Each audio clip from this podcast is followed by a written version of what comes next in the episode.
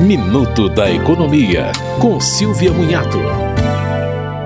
O governo editou decreto que garante o pagamento do adicional do auxílio gás de 50% do valor até o final do ano. Com o auxílio e o adicional, portanto, as famílias beneficiadas conseguem o valor médio de um botijão.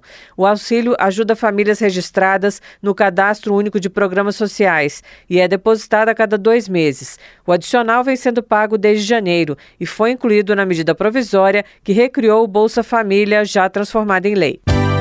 Você ouviu Minuto da Economia, com Silvia Munhato.